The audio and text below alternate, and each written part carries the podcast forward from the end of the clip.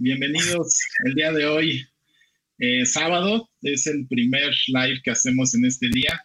Esperemos que tengamos mucha audiencia el día de hoy, ya que recibimos muchos correos electrónicos y bastantes eh, comentarios acerca de esta plática, de, lo interesante que resulta para todos los que actualmente usamos una plataforma digital para un servicio o, un producto. Y creo que el día de hoy tenemos quien nos pueda aclarar todas esas dudas que, nos pueden surgir y sobre todo eh, estas notificaciones que, que, recibimos en la pandemia en nuestro Netflix de que ya venía un impuesto que todo el mundo se sacó de onda, pero bueno, la finalidad es que el día de hoy con nuestro super experto que tenemos, eh, Valentín Ibarra, podamos aclarar esas dudas que tenemos acerca del uso de estas plataformas digitales.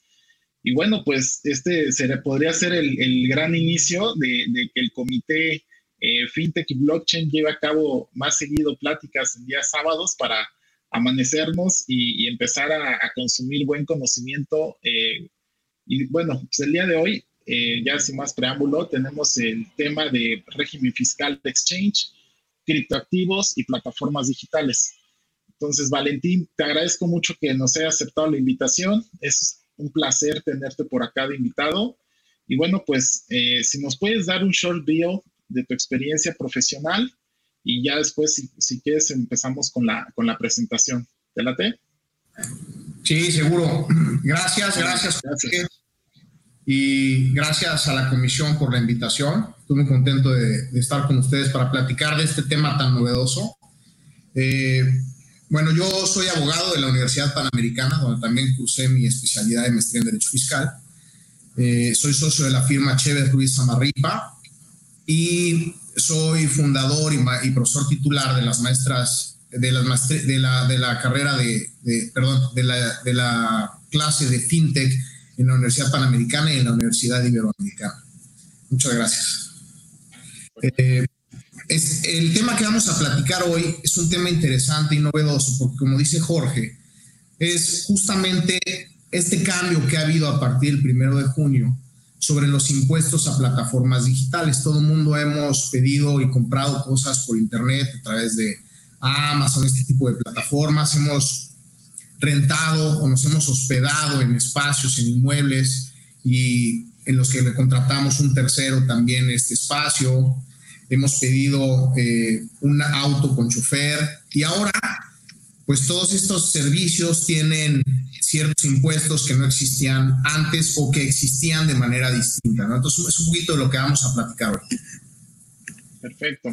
Y yo creo que el crecimiento de la economía digital ha sido exponencial en los últimos años y eso nos obliga a tener acciones y creo que quien lleva la batuta en esto es la OSD y han sacado diferentes reglas, pero como sabemos, los gigantes de la tecnología eh, situados principalmente en Estados Unidos, pues han sido un poco reacios a adoptar este tipo de, impuestos, ya que los pueden llegar a perjudicar. Al, final del día, sus plataformas son las que más ingresos generan.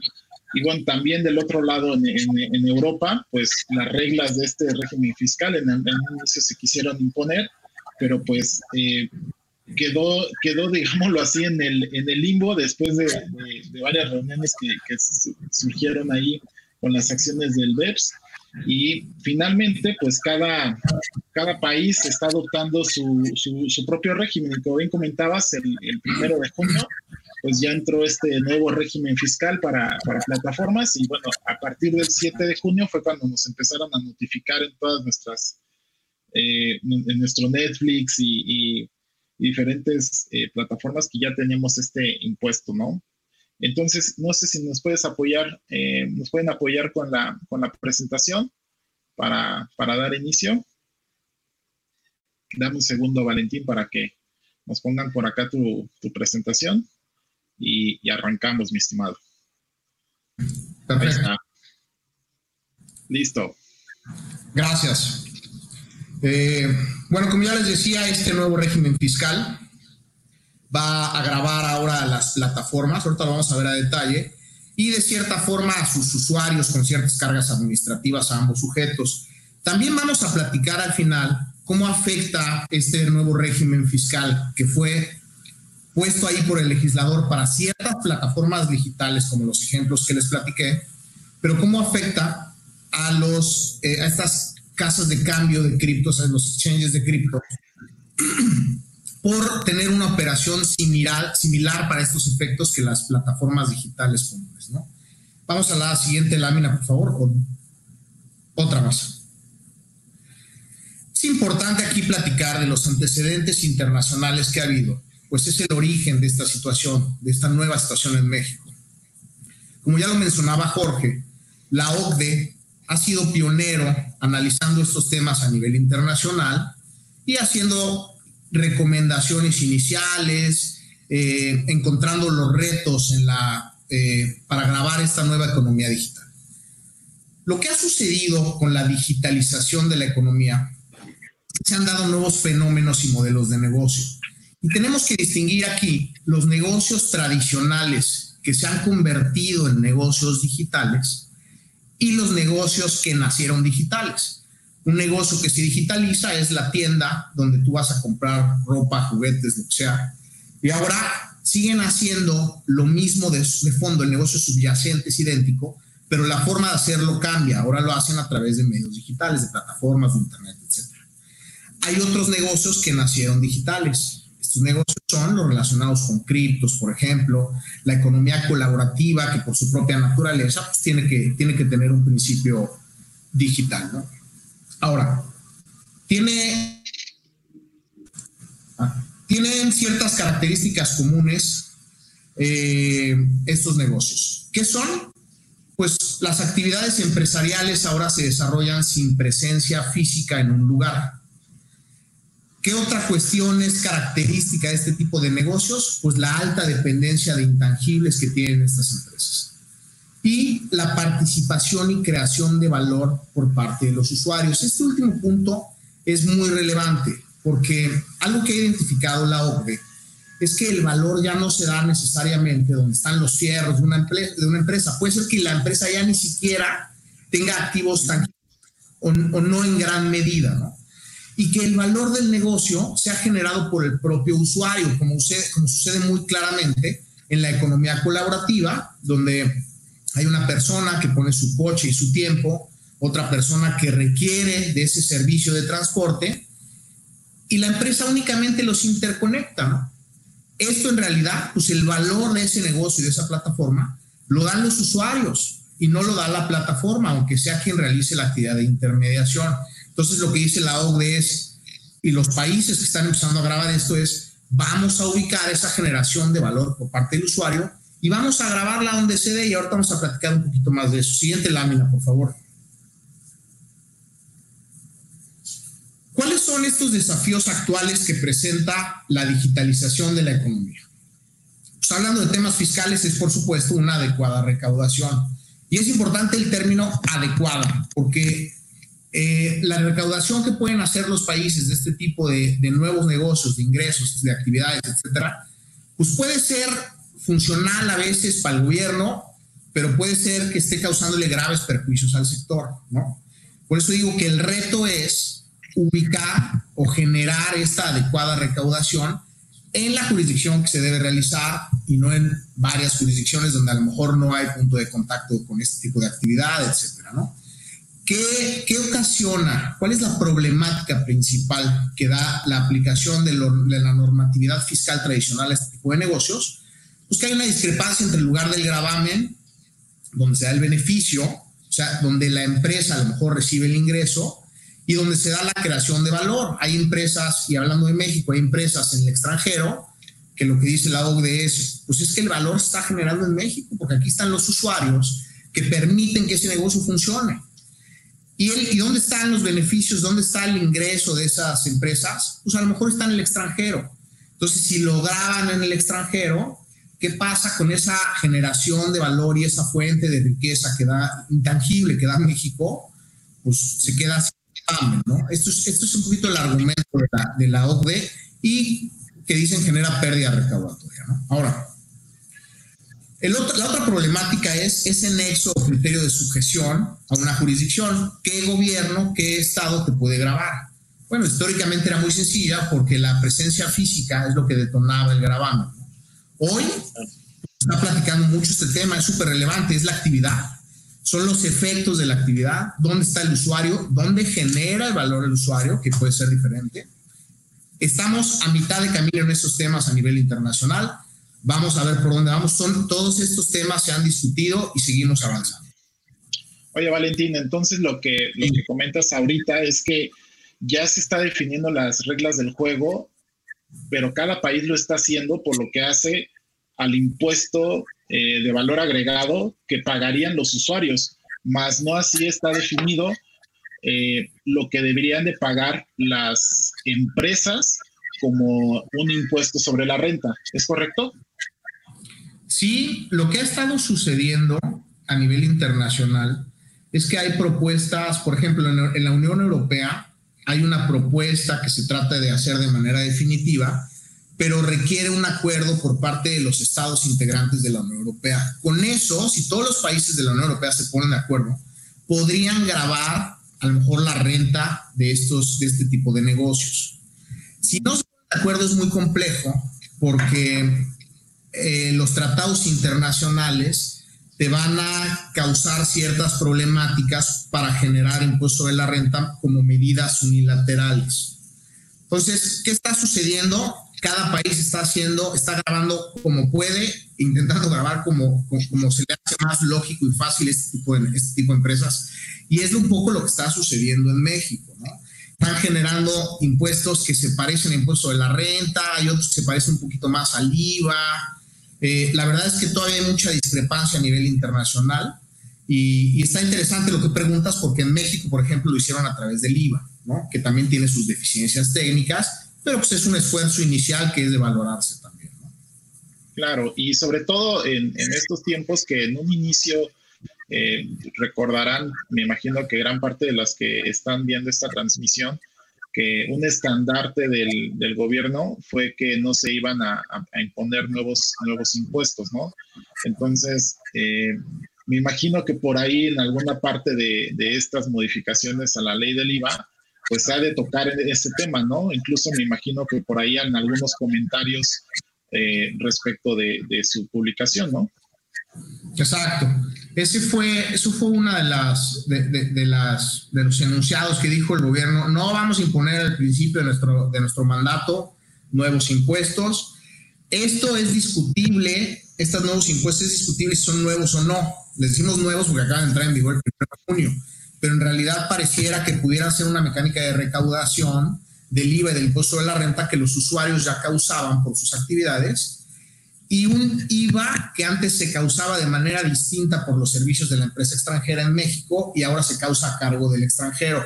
Lo vamos a platicar también a detalle un poquito más adelante, pero es un gran punto, Jorge. Ah, súper bueno. Adelante, adelante, mi estimado. Gracias.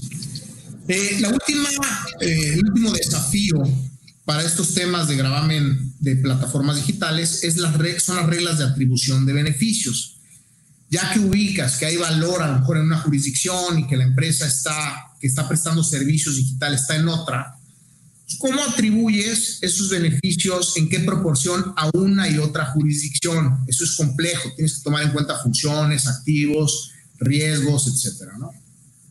Siguiente lámina, por favor.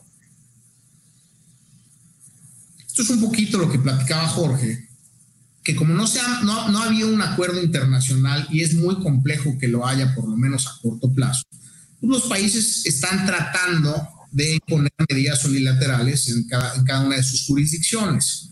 La OCDE ha dicho, esto no es deseable, vamos a ponernos de acuerdo, pero los países lo siguen haciendo. ¿Qué sucede con esto? Pues se afecta la inversión, la innovación, el crecimiento de este sector, se traslada necesariamente el precio, este, en el precio ese impuesto al, al, consumidor, al, al, que consume ese servicio digital, y pudiera darse doble imposición tributaria o una no imposición derivada de estas medidas unilaterales, cambiando la estructura de negocio, cambiando la empresa, cambiando las actividades, funciones, etcétera, a otras jurisdicciones. ¿no? Siguiente página, por favor. Ahora, ya que planteamos el escenario y los antecedentes internacionales, vamos a platicar un poco, y es el objetivo principal de esta sesión, ¿qué está sucediendo en México? ¿no? ¿Cómo se está grabando? ¿Qué esfuerzos se han hecho por grabar esta economía digital? Siguiente lámina, por favor. Como ya lo mencioné, hay una tendencia internacional para imponer este gravamen. México vio esta oportunidad y por supuesto que la tomó, ¿no? Eh, encontró una pérdida recaudatoria en este sector y trató de grabarla, lo cual no, no significa necesariamente que se haya hecho de la mejor forma, es un esfuerzo inicial, ¿no? Que habrá que irse puliendo. Lo hizo a través de un gravamen indirecto, es decir, tratando de grabar el consumo mediante el impuesto al valor agregado no mediante un gravamen directo que pudiera ser un impuesto sobre la renta. Y esto hace sentido porque hubiera creado problemática con los tratados internacionales para evitar la doble imposición. Un impuesto de la renta es difícil en este tipo de situaciones o de actividades en las que intervienen empresas en distintas jurisdicciones. Como ya lo platicamos, este gravamen entra en vigor el primero de junio de 2020. Ahora, ¿Qué otras cuestiones hay en México? Este, que, no, es, no es el objeto preciso de esta plática, pero déjenme darles nada más un marco súper general. Es eh, en el sector de tecnología financiera o sector fintech, pues, como ustedes saben, es relativamente reciente la ley para regular las instituciones de tecnología financiera. Cuando sucedió esto, cuando entró en vigor la ley fintech, no se hizo ningún ajuste fiscal entonces tenemos que aplicar las reglas fiscales tradicionales a los nuevos modelos de negocio, crowdfunding, las instituciones de fondo de pago electrónico, etcétera. Cuando estos se generan, pues generan muchas discrepancias de criterio de interpretación, de, no, no esas reglas viejas o tradicionales no están hechas para grabar estas cuestiones novedosas. ¿Qué es lo que sucede aquí? Pues que las empresas fintech están tratando de trabajar con estas reglas y están generando graves contingencias fiscales. Hay que, hay que hacer unas estructuras y algunos movimientos, interpretaciones adecuadas para evitar que esto suceda. Ahora, ¿qué sucede? Jorge. Ah, eh, nada más ahí para completar el, comentario que, bien dices. Eh, históricamente las entidades eh, financieras, bancarias y no bancarias, eh, un claro ejemplo puede ser tal vez las sociedades financieras de objeto múltiple. Eh, cuando se constituyen como tal, obtienen ciertos beneficios fiscales respecto de los créditos que colocan.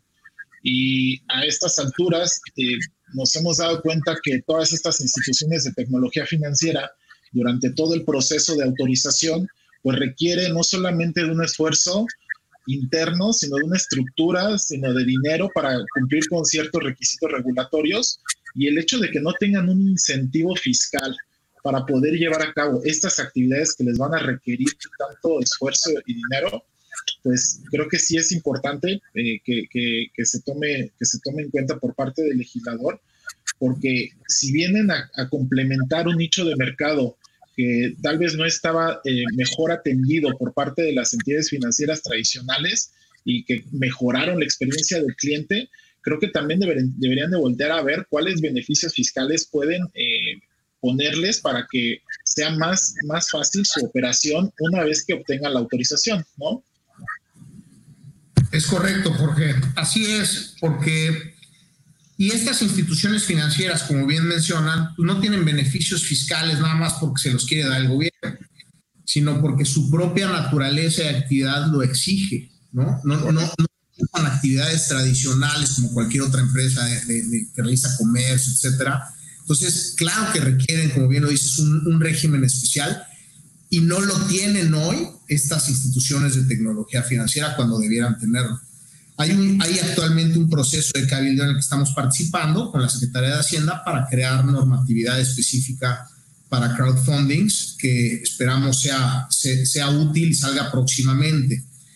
Eh, por lo que hace a los activos virtuales, como ustedes saben también, el Banco de México restringió muchísimo su uso a las instituciones de tecnología financiera y a, las instituciones financieras en general. Y, y también genera una problemática la falta de regulación fiscal. En algunos casos se duplica el IVA, generan problemas en, los, este, en, los, en las operaciones con criptos. Pues vamos a platicar también un poquito más adelante de esto. Y bueno, hay otros sectores, varios, aquí menciono algunos nada más, en los que ya también hay regulación más o menos avanzada o por lo menos existe, que en otros países no, sobre firma electrónica, almacenamiento digital, regulación de Profeco sobre comercio electrónico, etc. Siguiente lámina, por favor. Ok. La economía digital como tal esta economía colaborativa, eh, la descarga, acceso. Ahorita vamos a ver todos los, servicios que se pretenden grabar, pero en general la economía digital, como les platicaba, no tenía un gravamen específico, y menos si se trataba de empresas extranjeras. Lo que sucede con este nuevo régimen es que se trata de generar ese nuevo gravamen. Y siguiente lámina, por favor como sé que no, que, la audiencia no, no necesariamente son fiscalistas, les voy a nada más, voy a tomar un minuto para explicar el régimen general del IVA, para que entendamos bien cómo funciona este tema, ¿no? ¿Quién está obligado a pagar el IVA tradicionalmente en México? Pues las personas físicas y morales que en territorio nacional, y esto es muy importante, es un, es un impuesto que se da por jurisdicción territorial, realicen ciertos actos. El IVA se causa por el que realiza ciertas actividades. Son cuatro, las que enajenen bienes, las que presten servicios independientes, las que otorguen gusto o, goce, o goce temporal de bienes y las que importen bienes y servicios. Y este último tema es relevante porque si tú importas a México un bien o un servicio, quien causa el IVA es el importador y el importador lo tiene que ir a pagar. ¿De acuerdo? Este es el régimen general tradicional. Siguiente lámina, por favor. ¿Qué sucedió con el nuevo régimen fiscal? Bueno, tiene tres objetivos generales. El primero es crear un, IVA, o poner el 16% por concepto de IVA, a las plataformas digitales extranjeras que presten cuatro servicios que los vamos a aplicar un poquito más adelante, pero este es el primer tema. Al extranjero que presta servicios en México, ahora tiene que pagar impuestos, IVA. Antes, ellas no tenían que pagar impuestos. Si alguien importaba un servicio de un extranjero, como ya les dije, tenía que pagar el IVA por importación. Entonces el impuesto era, era del quien importaba y no de la plataforma. Entonces, ¿esto es un nuevo impuesto? No sé, ahí está la discusión. Segundo objetivo, el IVA y el impuesto sobre la renta de los usuarios mexicanos de servicios de intermediación ya se causaba. Se va a tratar de recaudar y de utilizar la plataforma como un mecanismo de fiscalización y recaudación. Es decir, si ustedes rentan un departamento a un tercero utilizando una plataforma digital, pues el arrendador de ese departamento ya tenía que pagar impuesto de la renta, ya tenía que pagar IVA, siempre lo ha tenido que pagar. ¿Qué sucede? El gobierno dice, ayúdame, plataforma, a fiscalizar a ese arrendador y a recaudar su impuesto. ¿Estos son impuestos nuevos? Estos parece que no. Lo que cambia es el método de pago. Ahora, tres, como ese mecanismo de, fiscalización que se pretende utilizar a las plataformas, se les pide que aporten información tanto de ellas como de sus usuarios al SAT. Son los tres grandes objetivos.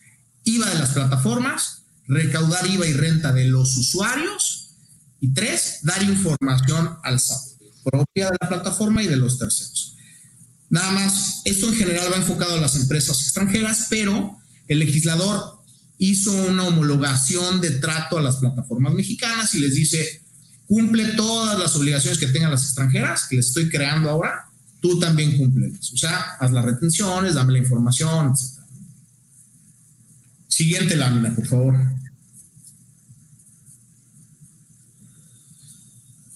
Ahora,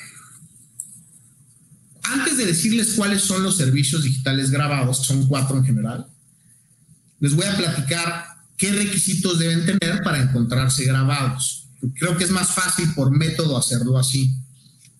Lo primero es que se proporcionen mediante aplicaciones o contenidos en formato digital a través de Internet u otra red. ¿Qué es esto? pues cualquier contenido que tenga combinación de bits, cualquier información a través de Internet, plataformas digitales, electrónicas, lo que sea, en principio entra, ¿no? Con eso abarcas todo lo digital.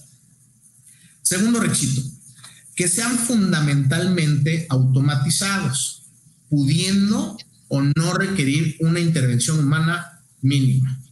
Pues aquí ya entramos en problemas de interpretación. ¿Qué es fundamentalmente automatizados? Que yo tenga que trabajar, o sea, que no necesite de, alguna intervención. Que no, que no está claro, ¿no? Exacto, que la misma inteligencia artificial cree una plataforma, entonces ahí ya no hay intervención humana mínima.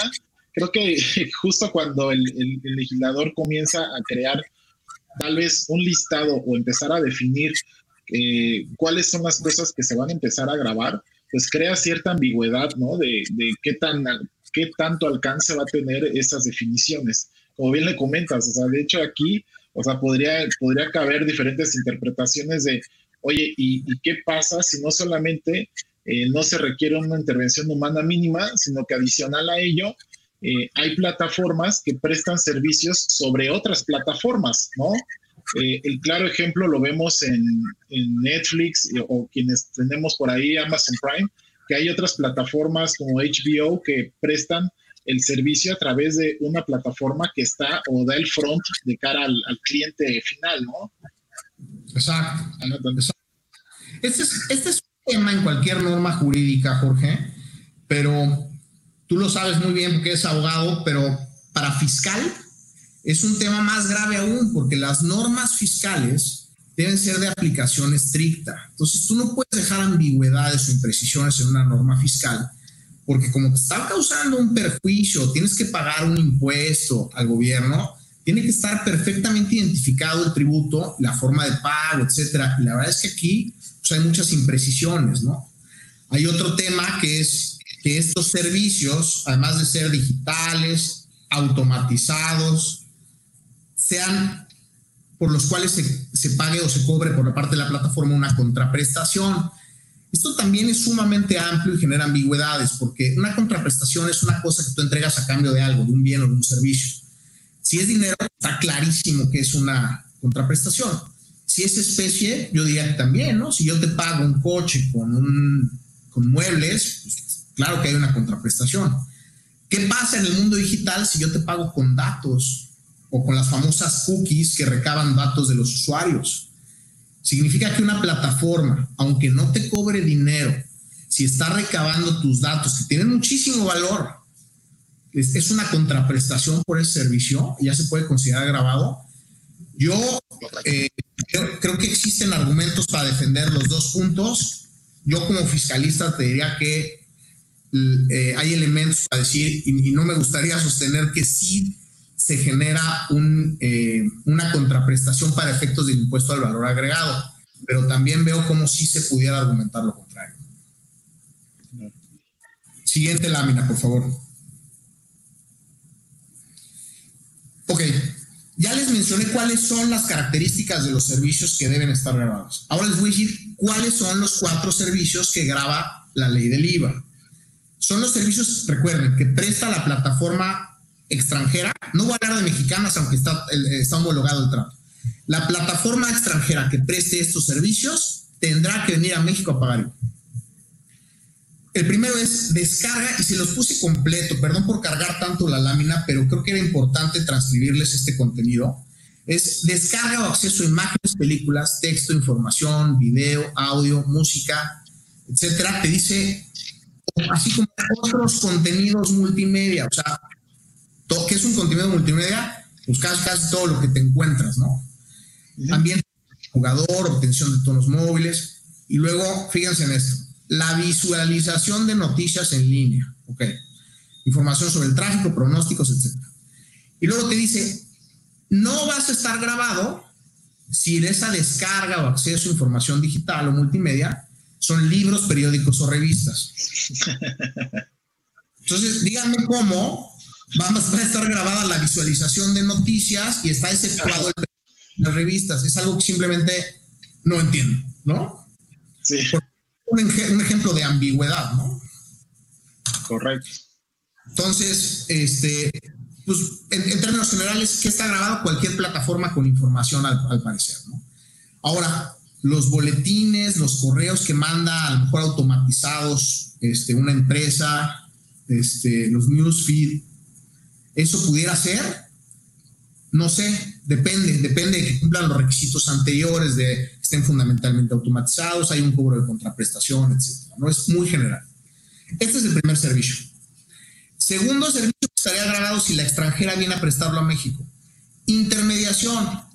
Intermediación entre terceros, oferentes de bienes o servicios y los demandantes. ¿Qué es esto?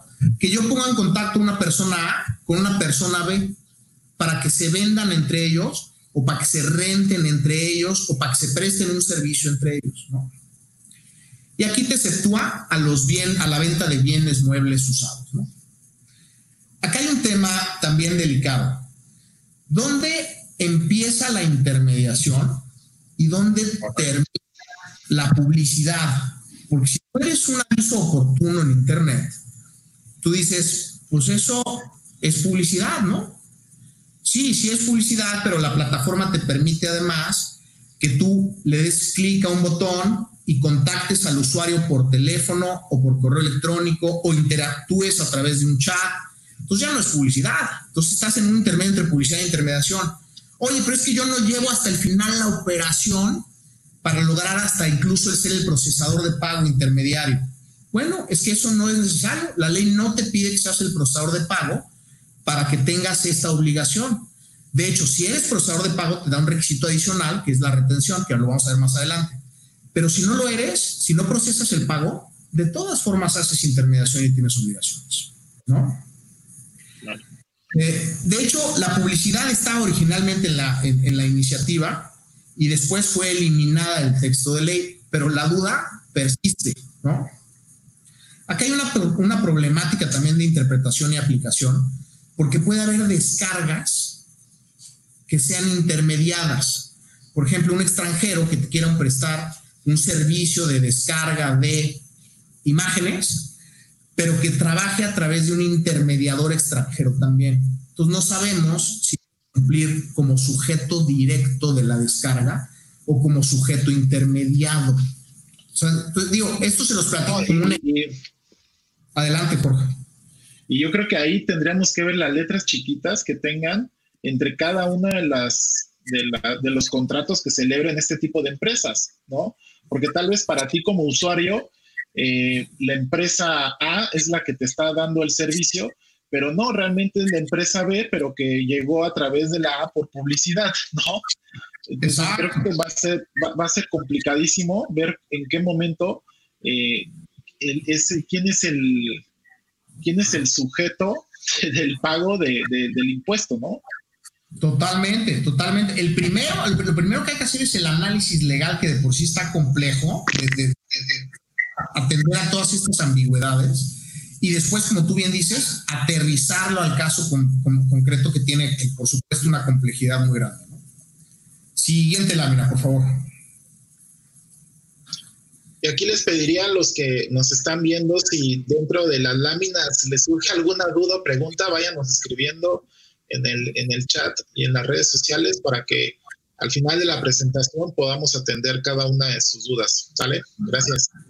Adelante, adelante, Valentín, perdón. Gracias. Ya vimos los primeros dos servicios digitales, que son la descarga o acceso a información digital y la intermediación. Hay otros dos, que son clubes en línea y páginas de citas, que también tienen mucha ambigüedad, que es un club, un grupo de personas con intereses comunes.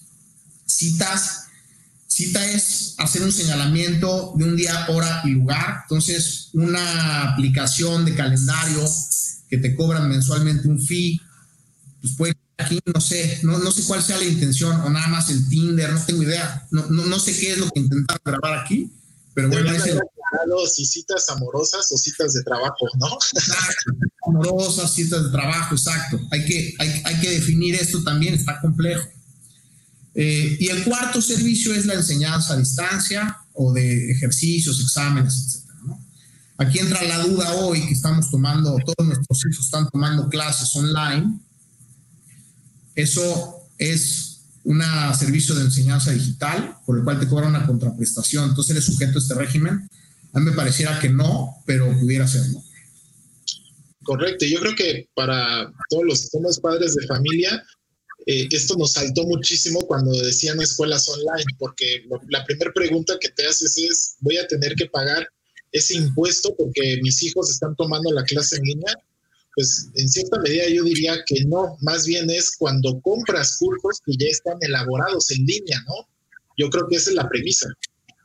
Sí, que además eh, este, e, es un tema, yo, creo que ese no es el objeto principal y fue por una cuestión de emergencia y todo. Aplicar este régimen con toda la carga administrativa que implica no, no me haría sentido en esos casos. ¿no? Claro. Siguiente lámina, por favor.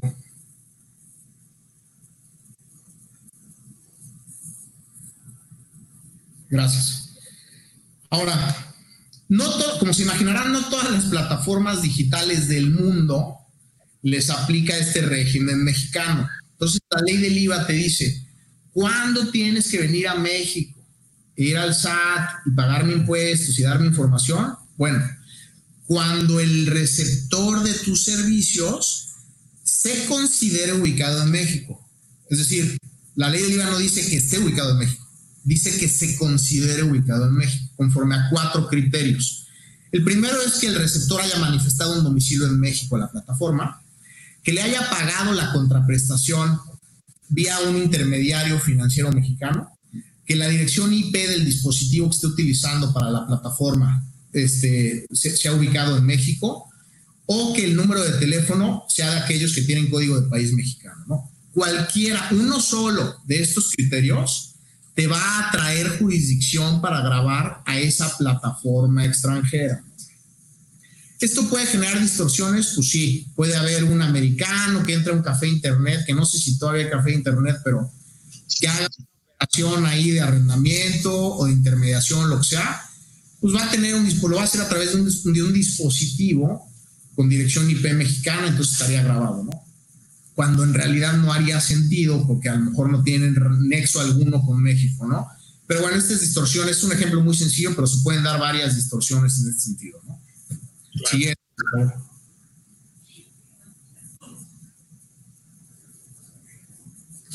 Ahora, si ya eres una de estas plataformas extranjeras, que te consideras que, estás en jurisdicción tributaria mexicana por estos criterios que les platiqué del receptor del servicio, y el, y el receptor entiéndalo como el que descarga esas imágenes, el que, el que ve películas en Netflix, el que renta a través de, estas plataformas un inmueble, etcétera, ¿no? Si eres de esas plataformas que tienes un usuario con estas características en México, vas a tener ciertas obligaciones generales. ¿Cuáles son? Vas a tener que inscribirte en el RFC y obtener tu firma electrónica para que te pongan en una lista de proveedores que el SAT va a sacar, ¿no? Ahora, lo gracioso de esto es que a mitad de la emergencia sanitaria va a tener que venir el representante de la empresa pakistaní a la entrada del centro que está enfrente del caballito en reforma, presencial, ¿eh? no se puede hacer en línea, a inscribirse en el RFC, ¿no? Exacto. Es, es, medio, absurdo esto, ¿no? La verdad es que creo que estamos grabando plataformas digitales ni siquiera tenemos elementos para hacerlo de manera digital, ¿no? No, ¿y qué pasa incluso con todas aquellas plataformas digitales que sí tienen un mercado en México, pero que no necesariamente tienen un abogado que les esté informando sobre las modificaciones a este tipo de leyes, ¿no?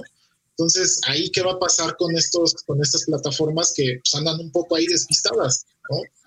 Exacto. Yo les decía de broma a algunos clientes que el diario oficial de la federación no llega a Rusia, ¿no? Exacto. ¿Cómo te enteras de estas cosas? O sea, son, parte de, un poquito de las incongruencias de este régimen, ¿no? Ahora, si no estás en ese listado del SAT porque no te fuiste a inscribir al RFC, lo que sucede, lo que dice la ley del IVA es el usuario que recibe los servicios tendrá que pagar por el régimen tradicional de importación, como está importando servicios del extranjero, pues ve y págalos. Pues sí, así ha sido toda la vida. Entonces, ¿por qué lo cambiaste? si no, y, si no, y si no viene esta plataforma a registrarse, pues además de algunas multas y esto que hay, ¿qué va a hacer el SAT? Pues, pues nada, yo creo, ¿no? le va a ir a cobrar al usuario los servicios de importación que ya tenía que haber pagado desde antes y que en teoría venía pagando, ¿no? Entonces, ahora, ¿qué tiene que hacer además esta plataforma? Designar un representante legal en México, tiene que tener RFC mexicano, y señalar un domicilio para notificación y vigilancia tiene que ir a esta administración del caballito que les digo, un comprobante de domicilio, a su nombre. Entonces la empresa pakistaní tiene que conseguir un comprobante, de luz o de agua o de algo a su nombre, pues eso no se puede. Entonces la resolución miscelánea, que son, es la regla, son las reglas administrativas del SAT, te dice, cuando no tengas, usas un contrato de arrendamiento de oficina o de, o de servicios con uso de oficina pero esto es un grave peligro que pudiera generar un establecimiento permanente en México. Esta es una figura que utilizan las jurisdicciones para decir, tú extranjera tienes un EP en México, un establecimiento permanente, y me tendrás que pagar ingresos a través de ese EP como si estuvieras en México. A pesar de que la ley del IVA dice que el cumplimiento de estas obligaciones no genera EP. Sí, pero, hacer un contrato de arrendamiento de oficina no necesariamente es solo cumplir la ley del IVA por estos temas, va mucho más allá. Entonces ahí entramos en la, discusión de hay riesgo, no hay riesgo, entonces hay que tener mucho cuidado cómo se hace esta inscripción, sobre todo en lo relacionado con el domicilio y con el representante y sus actividades. Claro, y es como huevo gallina, ¿no? ¿Cómo voy a tramitar un contrato de arrendamiento eh, si precisamente lo que me hace pagar este impuesto es que no tengo una presencia física, ¿no? Exacto, exacto. No, tiene mucho sentido, ¿no? Pero bueno, así está, así está en la práctica, ¿no? Ahora, ¿qué otras obligaciones tiene? Pues ofertar, cobrar y pagar su IVA, el IVA propio de la plataforma. Y, soy tan insistente en esto para no confundirlos con los impuestos de los usuarios. Es el IVA de la plataforma. La, la plataforma solo tiene IVA, no tiene impuesto de la renta enviar al SAT información sobre los precios y las operaciones con sus usuarios. Esta es una primera eh, eh, declaración informativa que se da por la plataforma relacionada con sus operaciones, ¿no? Pero también va la información del usuario un poco aquí. Y además tienen que emitir un comprobante de pago por la contraprestación que te están cobrando, por la prestación del servicio de descarga, de intermediación, etcétera. Este no es un CFDI, es un comprobante fiscal distinto, no tiene que ser un CFDI. Adelante, por favor.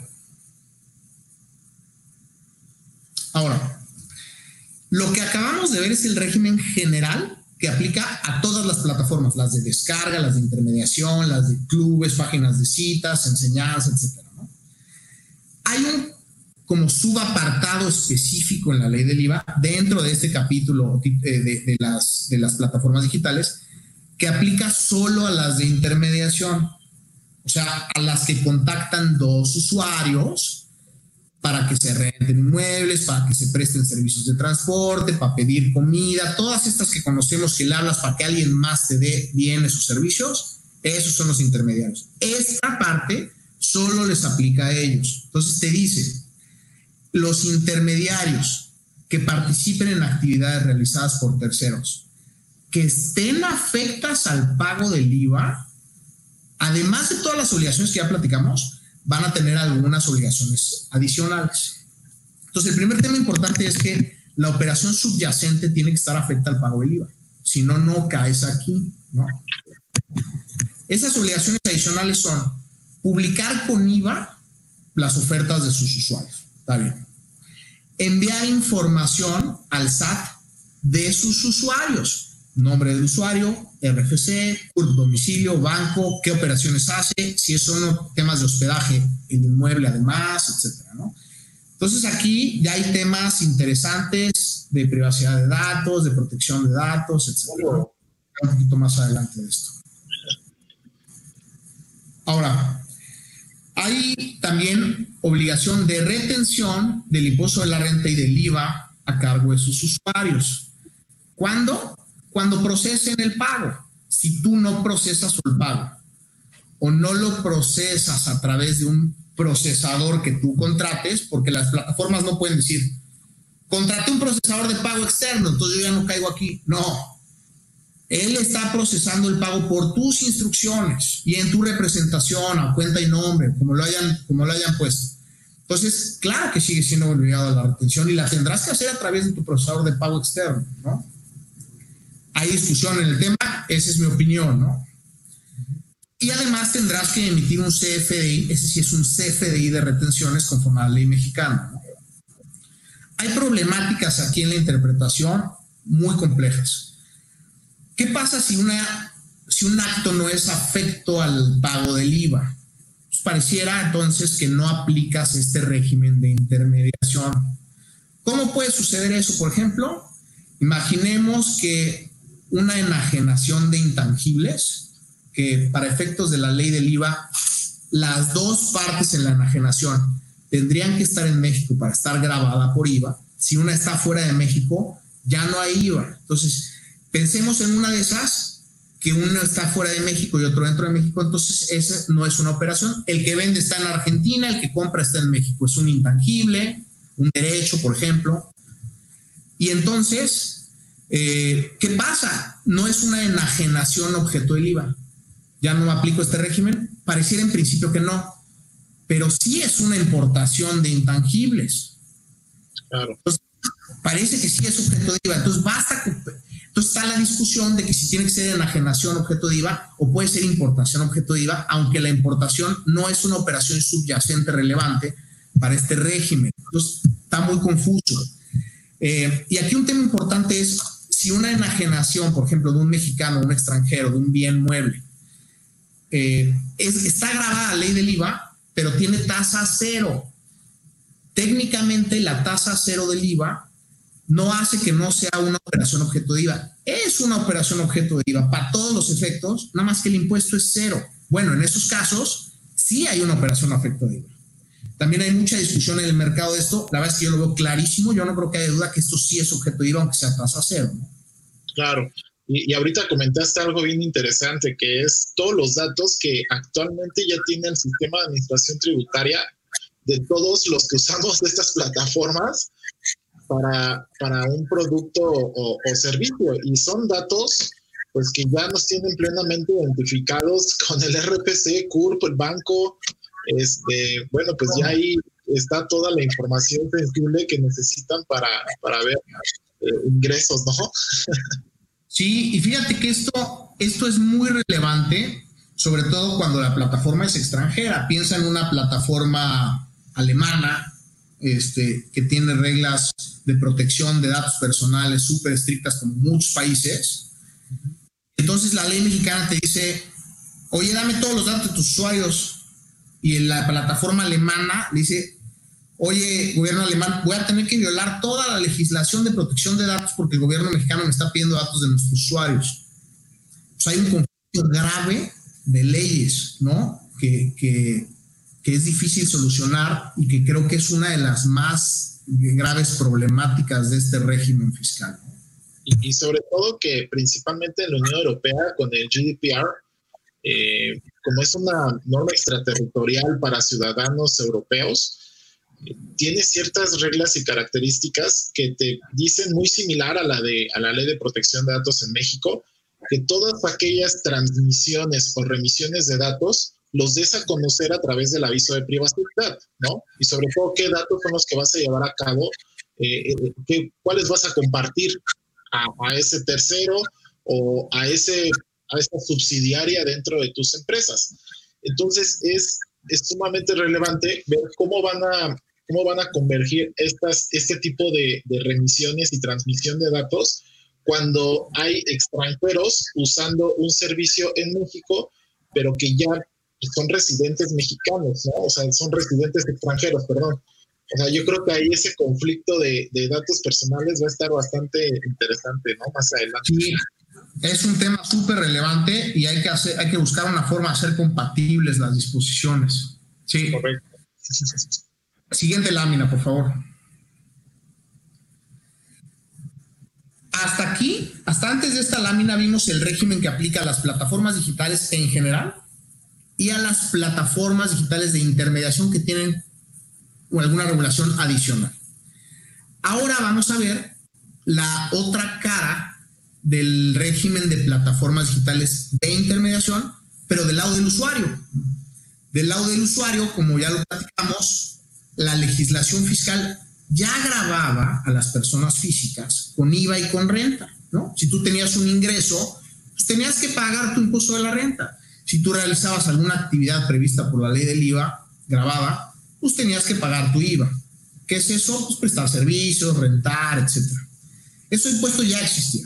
El nuevo régimen te dice, voy a obligar a la plataforma extranjera a que haga las retenciones y da unas tasas disminuidas. De IVA es el 8% en vez del 16% y de renta es una tabla que viene ahí abajo con las tasas, dependiendo del tipo de, servicio o del, del, tipo de acto, ¿no? Se divide entre servicios de transporte o entrega de bienes, el de hospedaje y el general de enajenación de bienes y prestación de servicios. Dependiendo el monto de la operación, hay distintas tasas y si se dan cuenta son mucho menores a la tasa natural de impuesto de la renta, que va alrededor de un 30%, poco más, poco menos, depende de la persona, los ingresos de la persona física, ¿no? Ahora, ¿qué sucede con estas tasas? ¿Por qué son menores? Bueno, son menores porque el régimen de manera natural no te permite hacer deducciones o tomar acreditamientos, etcétera. Entonces, tú vas a aplicar la tasa disminuida para que, por regla general, sea un pago definitivo bajo ciertos requisitos y montos de ingresos, sea un pago definitivo al SAT y ya no tengas que hacer más movimiento. La problemática con una tasa que se aplica, que, que ya viene disminuida con un supuesto coeficiente de utilidad que ya prevé deducciones en teoría, etcétera, es que la tienes que aplicar sobre el monto total de la operación y esto puede generar graves distorsiones, como vamos a platicar un poquito más adelante. Nada más quédeselo en mente. Siguiente lámina, por favor.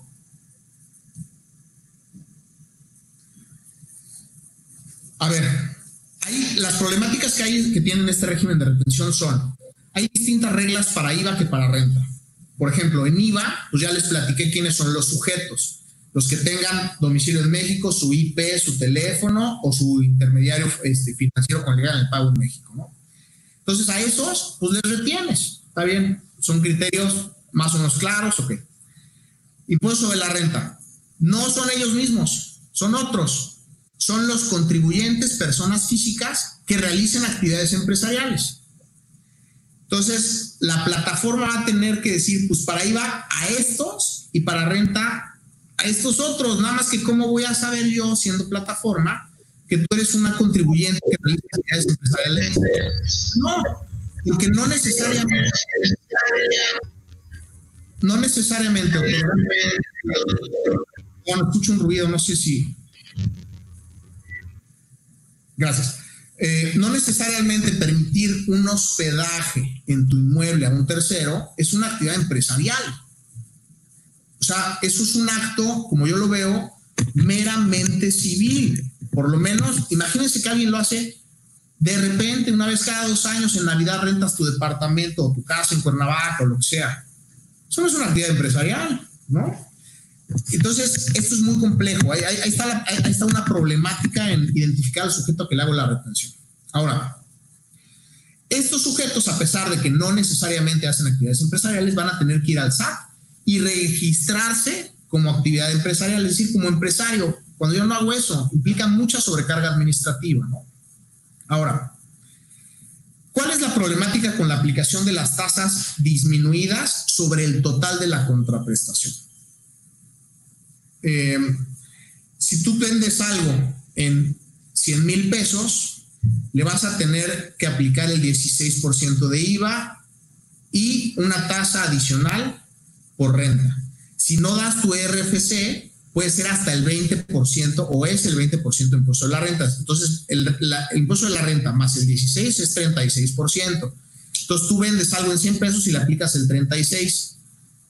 Eso no necesariamente refleja tu verdadera capacidad contributiva. De hecho, creo que en, muchos casos no va a suceder. Y traigo un ejemplo un poquito más adelante para el caso de criptos, que es clarísimo. Si quieren, damos la explicación más específica ahí, ¿no? Con número y todo.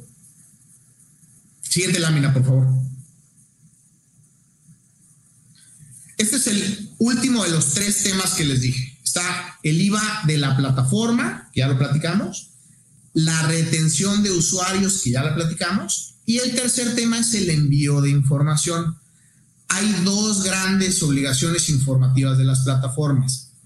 Una propia, que, van sobre los precios y las operaciones que realizas con tus usuarios, y en el caso de intermediarios, la de los usuarios que platicamos con nombre, RFC, CURP, domicilio, etcétera, ¿no? ¿Cuáles son las problemáticas? Y ya nos adelantamos hace dos laminitas, pero son las que platicamos. Están reguladas las plataformas en su país de residencia, son súper estrictos muchos países en, sus, en sus regulaciones de protección de datos personales y pudiera haber incompatibilidad entre ambas leyes, la mexicana y la extranjera. ¿no? Siguiente lámina, por favor.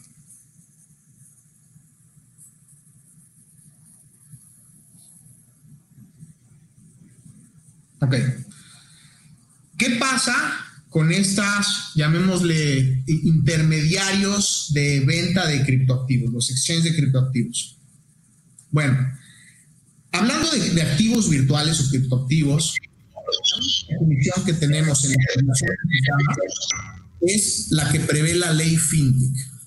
Y vienen también algunas normas de información financiera que regulan en términos contables estos, estos activos virtuales. ¿no? En general es la representación de valor registrada electrónicamente y dice la ley FinTech que es utilizada entre el medio de público como medio de pago, lo cual es súper discutible porque hay miles de criptos que no se utilizan como medio de pago y cuya transferencia únicamente puede realizarse por medios electrónicos. Y te dice la ley FinTech, nunca se puede entender que un activo virtual es la moneda de curso legal, divisas, etcétera, ¿no? ¿Qué son jurídicamente estas cosas, estos activos virtuales? Bueno, si te vas al Código Civil, la verdad es que es relativamente fácil llegar a la conclusión. Esta representación de valor registrada electrónicamente es un derecho a favor de su titular. Este derecho es un bien mueble intangible por su propia naturaleza y entonces, ya definido cuál es la naturaleza jurídica de un activo virtual, ¿Qué sucede con este régimen que les acabo de platicar de plataformas digitales de intermediación entre dos sujetos que se venden bienes entre ellos y yo los presento y yo les ayudo a intermediar? Pues lo que sucede es que estos criptos son bienes que se venden entre ellos. Entonces yo soy una plataforma digital de intermediación, aunque me parece que la, la regulación de ninguna manera estaba dirigida a ellos. ¿Cuál es la problemática de la aplicación de tasas de retención en este régimen? Pues es varias, ¿no? Primero, la identificación de los usuarios, que no es tan sencilla en muchos casos como en los como en el comercio electrónico, la economía colaborativa natural. Y además, la aplicación de tasas a la contraprestación. Siguiente lámina, por favor.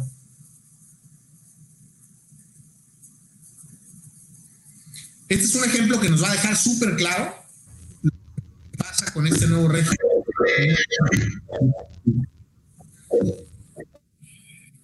Estoy utilizando para este ejemplo precios de Bitcoin reales que se dieron el 31 de mayo y el 1 de junio.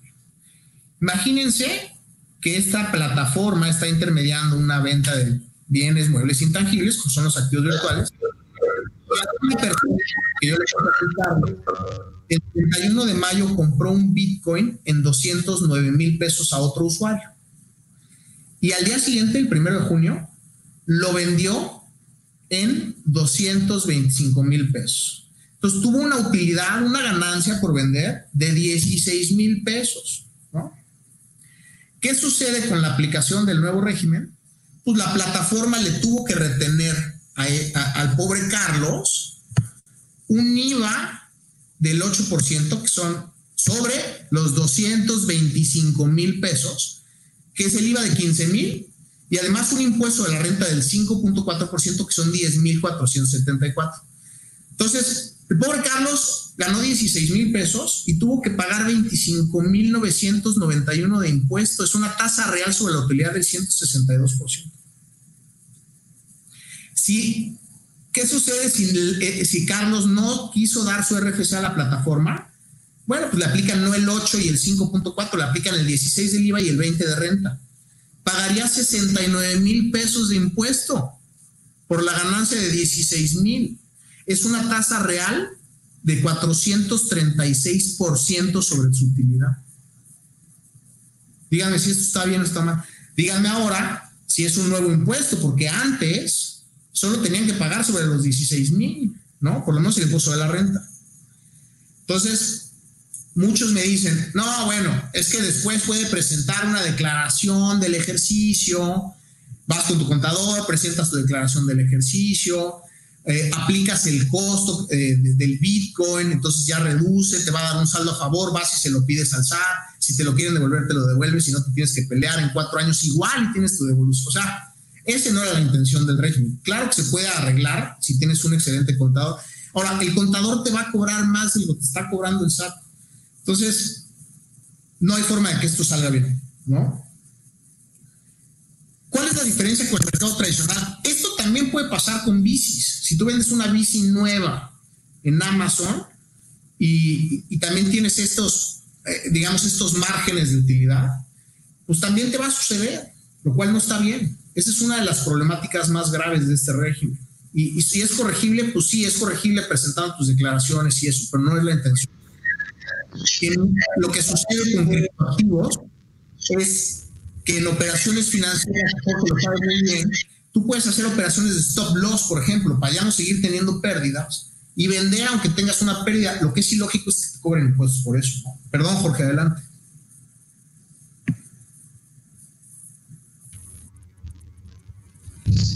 Te comenté ese tipo de que seas des de, de, alta vulnerable y es como hubo la noticia si la viste que el periódico que había aquí en México, ¿no? Y es así, pues, identificarse eh, se de pagar. Eh, escuchas como, como robot, como lento, ¿no?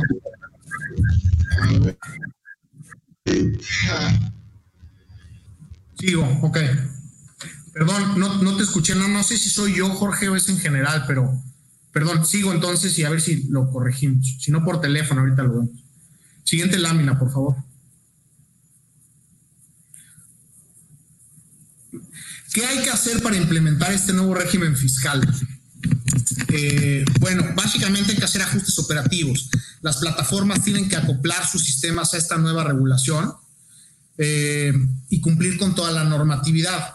¿Qué significa esto? Necesitan hacer ajustes en sistemas que impliquen eh, identificación de usuarios conforme a los criterios de IVA de receptor en México o conforme a los criterios de renta, este, ajustar los sistemas para hacer las retenciones, emisión de comprobantes por la contraprestación de la, de la plataforma, eh, emisión de, de, CFDIs por las retenciones, recopilación y envío de información periódica al SAT, etc. Todos esos ajustes operativos hay que hacerlos y hay que hacerlos conforme a la legislación fiscal, ¿no? Partiendo, por supuesto, de una correcta interpretación y aplicación de esta regulación. Hay que hacer también ajustes contractuales en términos y condiciones, de plataformas, de usuarios, contratos, etc. Avisos de privacidad, eh, temas de protección de datos personales, por supuesto, sobre todo tratándose de dos jurisdicciones, tenemos que ser muy precavidos. Temas de protección al consumidor. Y por supuesto, eh, hay plataformas que de plano dicen, esto para mí es inviable, como sería el caso de los criptoactivos. Me dicen, yo no, no puedo aplicar este régimen porque está mal, no está hecho para mí pues claro que hay medios de defensa, ¿no? Siempre es posible, la vía idónea para combatir este tipo de disposiciones es el juicio de amparo, donde puedes hacer valer argumentos de constitucionalidad en contra de, esta, este régimen, ¿no? por favor. No sé, Jorge, si ya...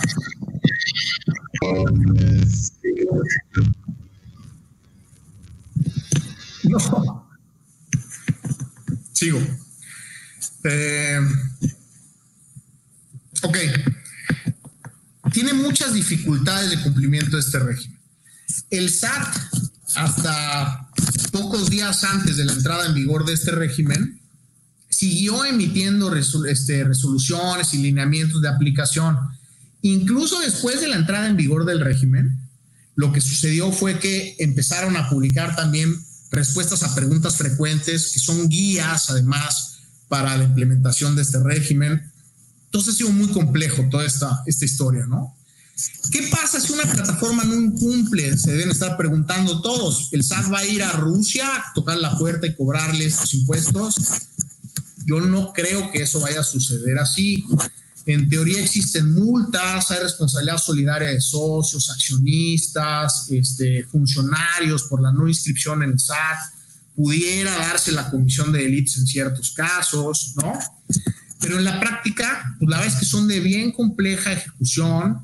Te pueden tratar de adjudicar un establecimiento permanente, como ya lo platiqué pueden fiscalizar directamente a los usuarios y, hacer un movimiento más como de show de ese tipo para, que las, para presionar a las plataformas que cumplan, pero vemos compleja esta, esta ejecución, ¿no?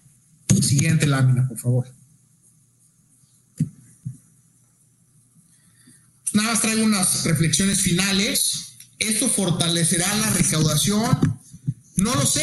Eh, el, el sector digital, los intermediarios, etcétera, han contribuido a una derrama económica impresionante en el país. Ha hecho que gente se haya autoempleado, que jubilados con pensiones insuficientes se hayan, hayan obtenido ingresos extras a través de estas plataformas y hoy se mantengan gracias a eso, este, etcétera, ¿no? Y un gran número de etcéteras. Ha sido un gran beneficio en México estas plataformas.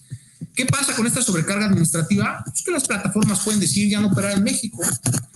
O los usuarios pueden decidir, no voy a cambiar a hacer mis operaciones de manera distinta. En el sector tradicional, no digitalizado, puedo hacer lo mismo y no tengo estas cargas administrativas. Entonces, este, pues creo que no necesariamente esto es un fortalecimiento a la recaudación, puede suceder exactamente lo contrario y con daños colaterales mucho más importantes que perder algo de recaudación. Es un nuevo impuesto, pues, pareciera que el IVA, tratándose de plataformas digitales extranjeras, sí, antes no lo pagaban, hoy hay un IVA en eso, ¿no? Las retenciones, parece que no, pero las retenciones exorbitantes, parece que sí. Depende cómo, lo, depende cómo sea el speech, cómo lo platiques, ¿no? Eh, y otra problemática es la extraterritorialidad de la ley, etcétera, ¿no? Entonces, eh, básicamente esas son las reflexiones finales. Creo que es un, buen esfuerzo inicial, pero tiene muchas áreas de oportunidad, ¿no? Sí es. A ver, por ocasión. Ya me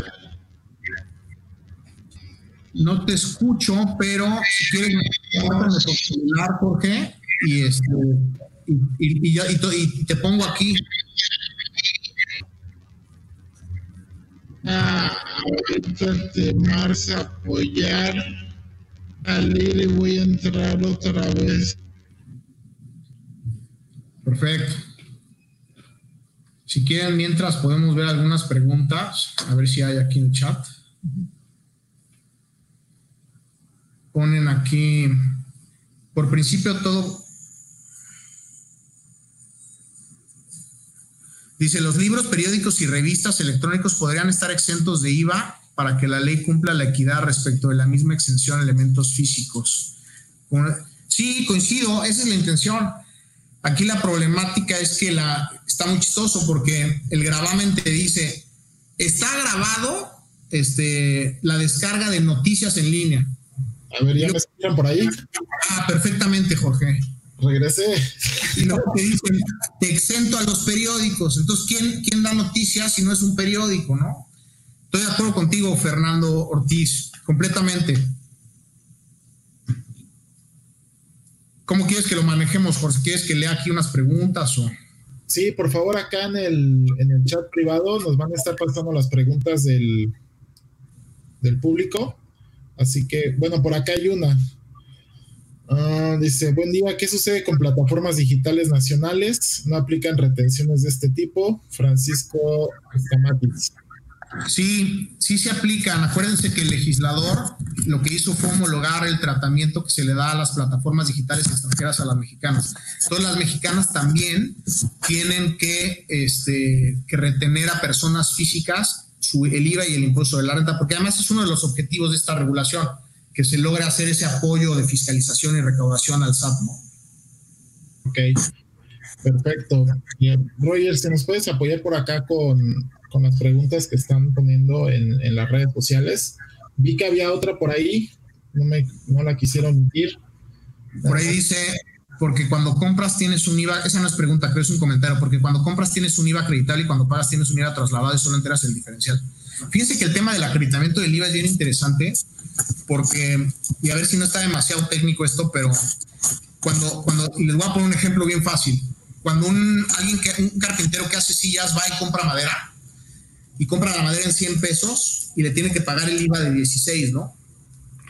Cuando va y hace la silla y la vende en 200, pues traslada el IVA al comprador, entonces le, traslada o le cobra 232 pesos. Un mexicano a esos 232 pesos lo que va a hacer es restarle los 16 que le pagó al que le vendió la madera.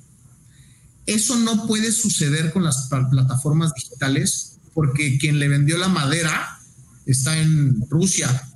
Entonces no les va a servir los comprobantes rusos para acreditar el IVA que pagó por echar a andar la plataforma. Entonces esa es una, una inequidad entre las plataformas en México y las extranjeras que no tienen acceso a ese acreditamiento del IVA. Creo que se refería a eso, no sé si al de los usuarios. A ver, ahí viene, los, eh, tendrán una oportunidad de defensa constitucional ante las imprecisiones de la norma que bien has mencionado. Sí, sin duda, eh, la, vía, jurisdiccional para combatir leyes que sean violatorias a la Constitución, como pudiera ser esta, que yo creo que hay bastantes argumentos, este, hay que presentar un juicio de amparo y hay dos opciones, dentro de los 30 días siguientes a la entrada en vigor de la ley o dentro de los 15 días siguientes al primer acto de aplicación. Entonces, si esta plataforma no ha aplicado la ley en absoluto, en el, se tiene que acercar a un, litigante fiscal, estoy a sus órdenes si lo necesitan, para, para, ir, para, aplicar la ley de manera correcta en un momento adecuado, por lo menos generar un acto de aplicación que le dé entrada al juicio de amparo y presentar el juicio de amparo entre los días 15 días siguientes. Hay muchas plataformas que están presentando sus amparos. El vencimiento como, como autoaplicativa, digamos, con una norma autoaplicativa, es este lunes 13 de julio pero hay alternativas para presentarlo después.